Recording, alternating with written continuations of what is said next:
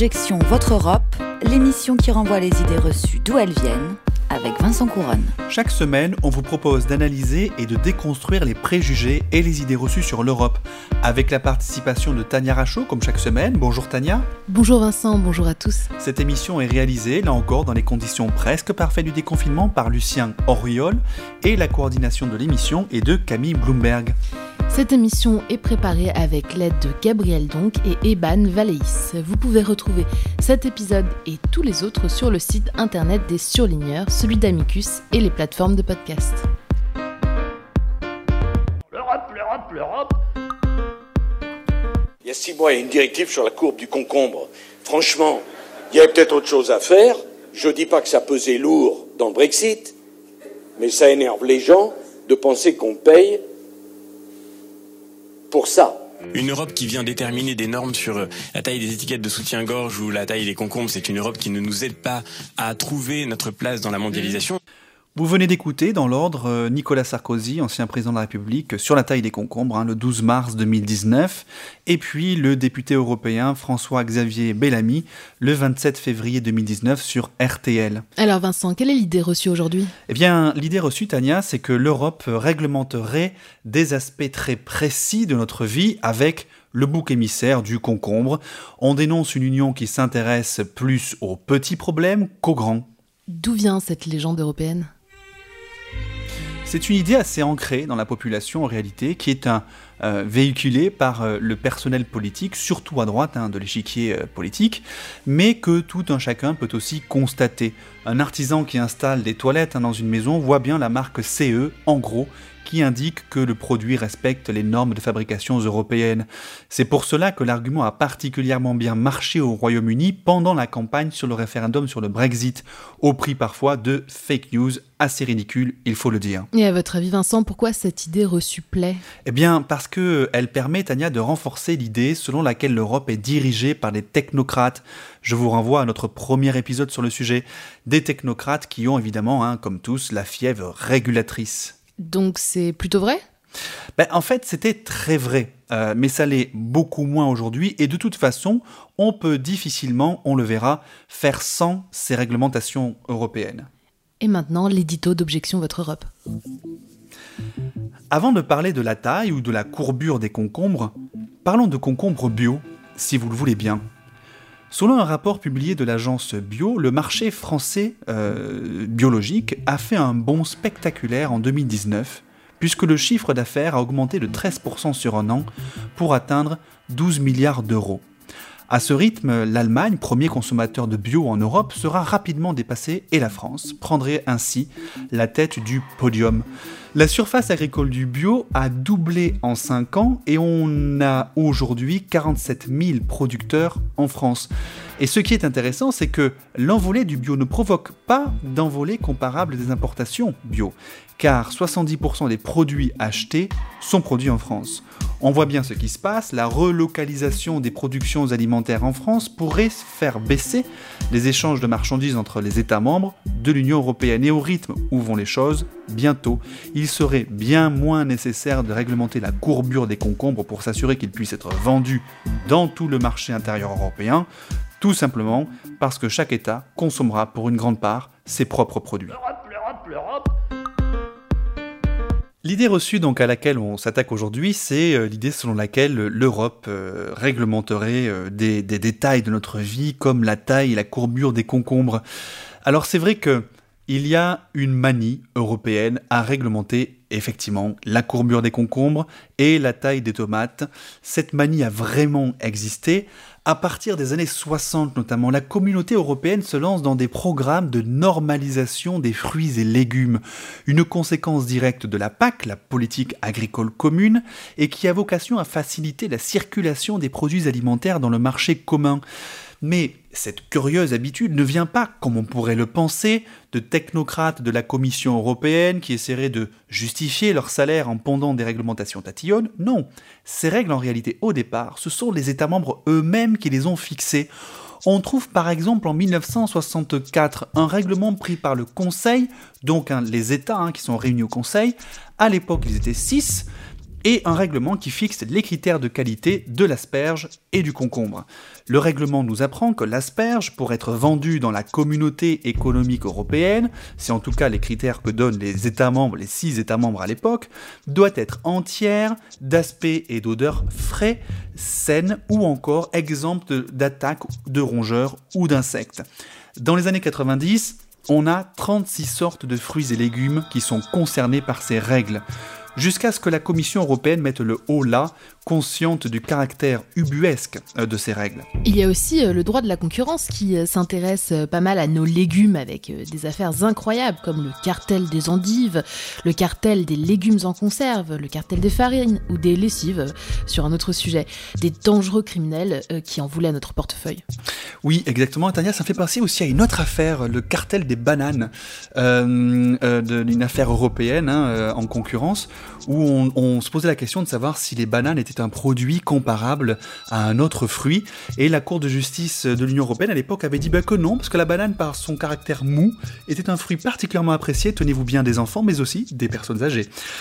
Voilà hein, comment euh, le droit européen parfois nous envoie dans des habitudes alimentaires euh, auxquelles on ne penserait pas forcément. Alors, là, euh, la Commission européenne, à partir de ce moment-là, eh bien, décide d'abroger ou de demander aux législateurs européens, le Parlement et le Conseil, d'abroger toutes celles de ces réglementations qu'il qui, avait prises hein, pour réduire le gaspillage alimentaire.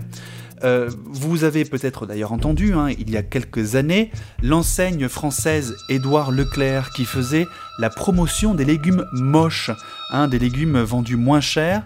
Eh bien, cette, cette opération commerciale est directement liée à l'abrogation de toutes ces règles européennes qui permettaient donc du coup de vendre des concombres tordus.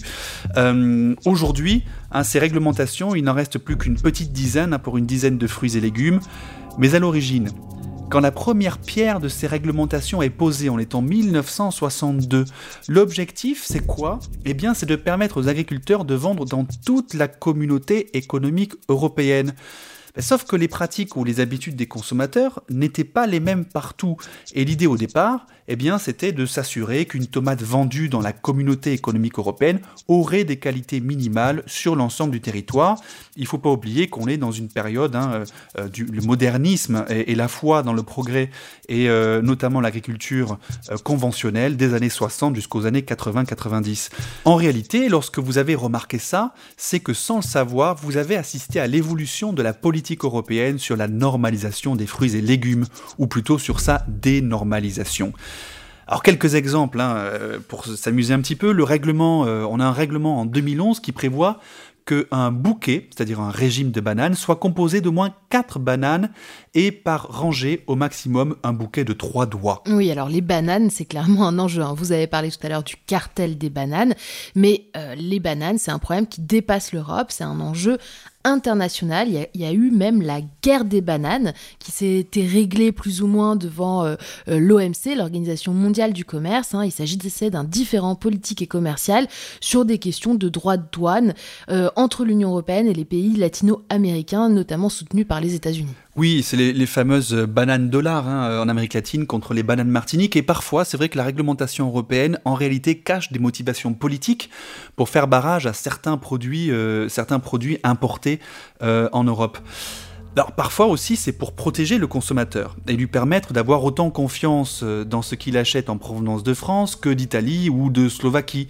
Alors on a une directive en 86 par exemple qui interdit le moindre petit bout de peau dans les conserves de tomates et les petits défauts tels que une légère entaille, hein, euh, et ces légères entailles n'y sont tolérées qu'à hauteur de 300 cm de surface totale pour 10 kg de fruits. Je veux dire vraiment très précis comme réglementation. Et puis ça peut être nécessaire parfois ce genre de réglementation tout simplement pour la sécurité des travailleurs hein, aussi.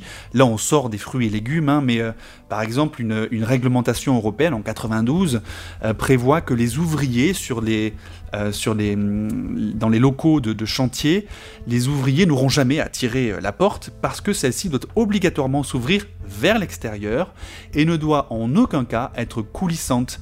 Les portes doivent être, précise la directive de 92, elles doivent être transparentes ou posséder des panneaux transparents et les planchers être exempts de bosses, de trous ou de plans inclinés dangereux.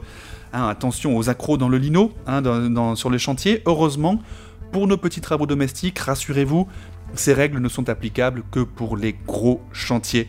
C'est pareil, on pourrait dire aussi pour les clignotants sur les voitures, euh, qui sont aussi réglementés, euh, par l'Union.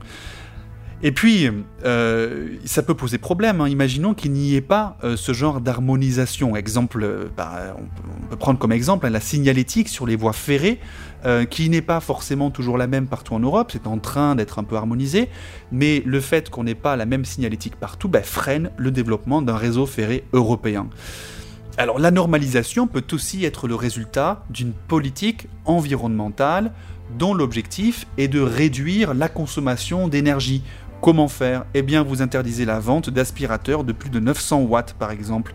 Euh, une réglementation qui a euh, provoqué l'ire des Britanniques pendant le débat sur le référendum en disant que l'Union se mêlait de tout et de n'importe quoi. Mais en revanche, il faut bien reconnaître que derrière, il y a un objectif politique. Euh, et le Conseil et le Parlement européen ben, ne badinent pas avec le tabagisme. Hein.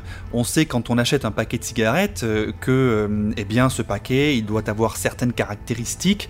Euh, il doit, notamment le les composants également, les cigarettes doivent avoir certaines caractéristiques. Si on prend le paquet, il ne doit pas avoir euh, moins euh, de 20 unités, 20 cigarettes à l'intérieur, et il doit être de forme parallélépipédique. les inscriptions sur le paquet, le paquet neutre, etc., tout ça c'est de la réglementation européenne. Et d'ailleurs, au sujet du tabac, euh, sachez pour votre information de fumeur que quand vous achetez trop de cigarettes dans un pays de l'Union Européenne et revenez avec en France, la douane n'est pas supposée euh, saisir le surplus et le détruire, mais seulement euh, doit vous demander de vous acquitter d'un paiement d'une taxe qui est appelée droit d'assise. Alors, bah, tentez-le la prochaine fois. Soi-disant, pour améliorer la santé publique de l'Olympe, ces abrutis technocrates de Bruxelles ont voté une loi contre la consommation d'alcool dans la mythologie. Résultat, on est obligé de servir le vin dans des amphores neutres. Ce qui est intéressant, c'est de voir que si l'Union européenne ne réglementait pas ces aspects de notre vie quotidienne, ben en fait la France euh, s'en chargerait. Et d'ailleurs, elle le fait hein, partout où l'Europe n'est pas encore euh, passée. Selon euh, par exemple l'article, accrochez-vous, D 4153-30 du Code du travail, les jeunes de 16 à 18 ans ne peuvent plus monter sur un escabeau pour récolter des fruits. Et ça, c'est du droit purement français. Le code du travail aussi interdit toutes sortes d'alcool sur le lieu du travail. Par exemple, euh, on ne peut pas boire de schnapps ou euh, d'alcool fort. Par contre, on peut tout à fait boire, nous le code du travail, de la bière, du vin, du cidre ou même du poiré. Euh, eh bien, autre réglementation aussi hein, française, c'est que on ne peut pas manger à la va-vite dans les locaux affectés au travail. Ça, c'est illégal. Évidemment, une règle bafouée allègrement hein, par nombre de patrons. Et en attendant, je vous propose une petite pause musicale, après quoi on vous propose un florilège des intox de nos chers responsables politiques.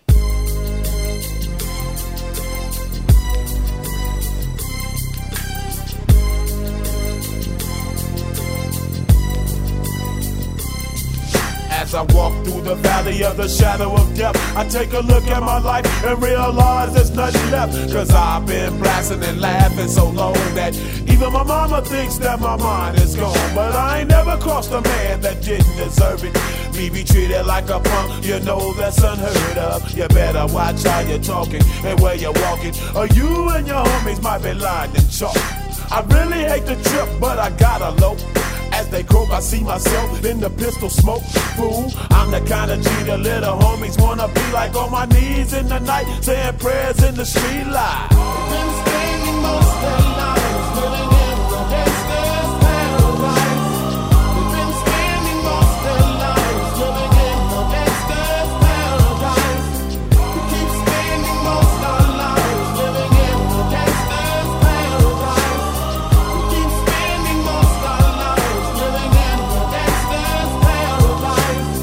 the situation they got me facing. I can't live a normal life. I was raised by the street, so I gotta be down with the hood team. Too much television watching got me chasing dreams. I'm an educated fool with money on my mind. Got my tin in my hand and a gleam in my eye. I'm a loped out gangster, set tripping banker. And my homies is down, so don't arouse my anger. Fool, death ain't nothing but a heartbeat away. I'm living life, do or die. What can I say? I'm 23 now, but will I live to see 24? The way things is going, I don't know. Tell me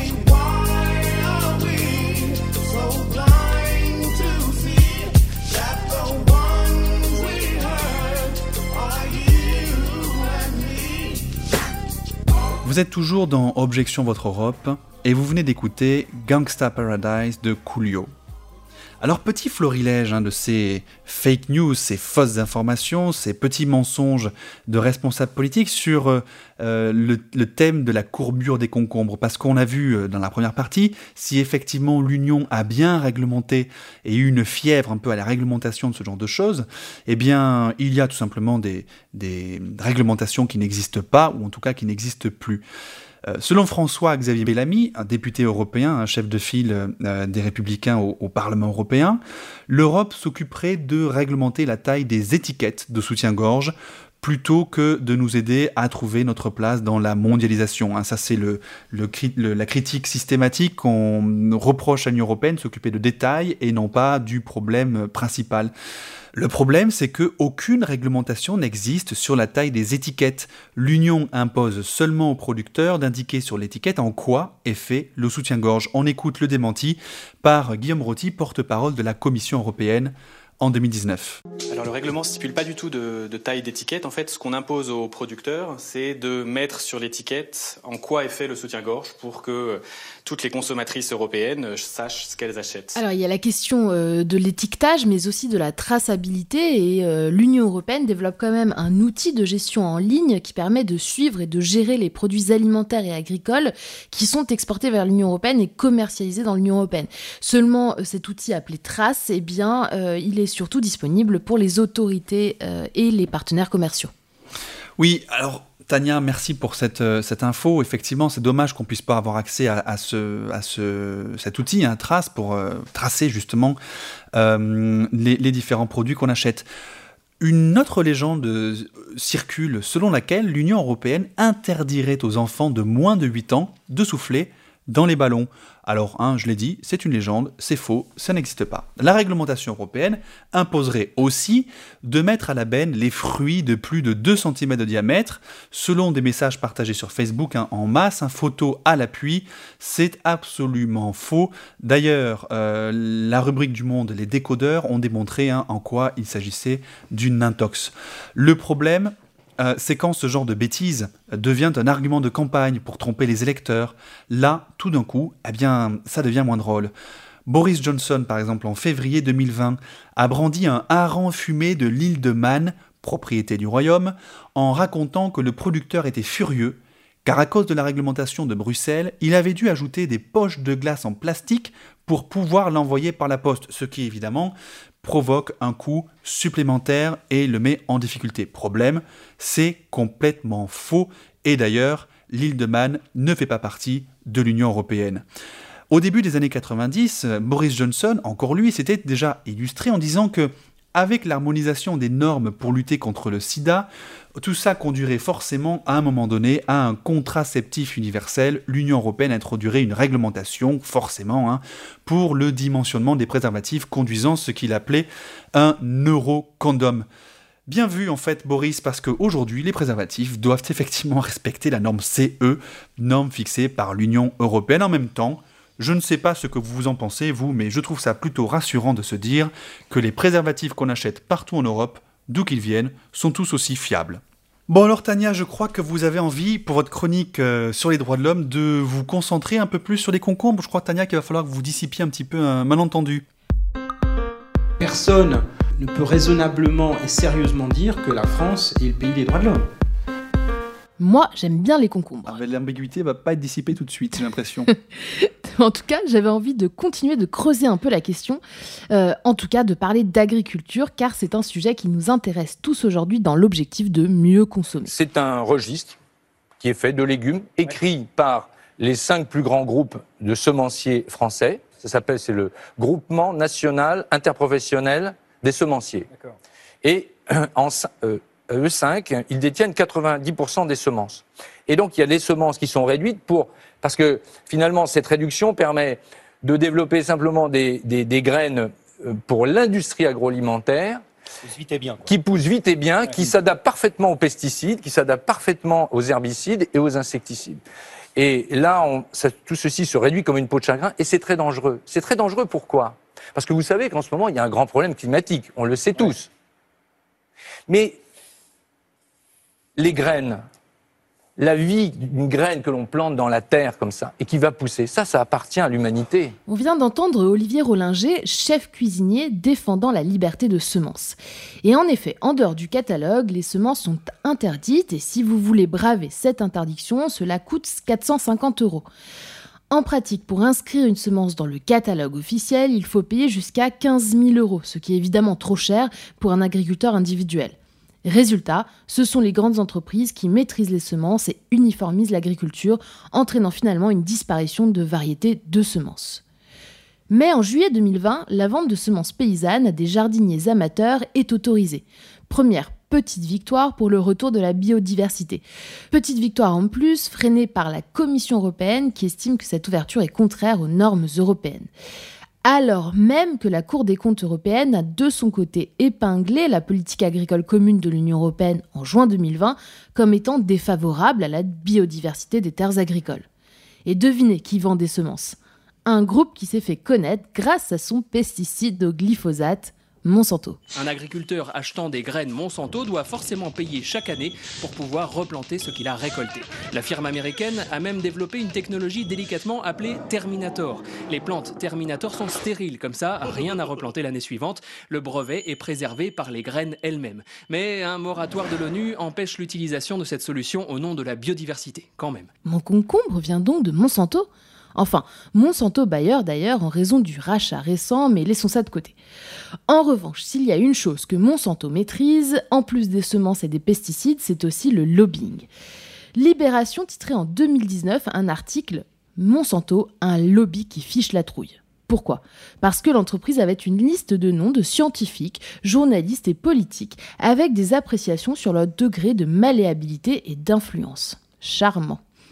En plus, pas très fair-play. Invité à s'exprimer en commission parlementaire à Bruxelles, l'entreprise n'avait pas souhaité venir, ce qui a entraîné l'interdiction des lobbyistes de Monsanto au Parlement européen en 2017. Bon, et sachez pour finir que le concombre est un super aliment très hydratant qui empêche d'avoir un coup de barre après le repas, selon une étude de juillet 2020 de la sécurité routière. Merci Tania pour cette chronique et de conclure cet épisode avec euh, nos chers cucurbitacés. Merci à tous de nous avoir écoutés. Objection Votre Europe, c'est terminé pour aujourd'hui. Rendez-vous au prochain épisode sur le site d'Amicus Radio et des surligneurs. Toutes les références et les extraits sonores sont à retrouver sur la page de l'émission sur le site d'Amicus Radio. Et pour l'actu, comme d'habitude, suivez-nous sur nos réseaux sociaux. À bientôt!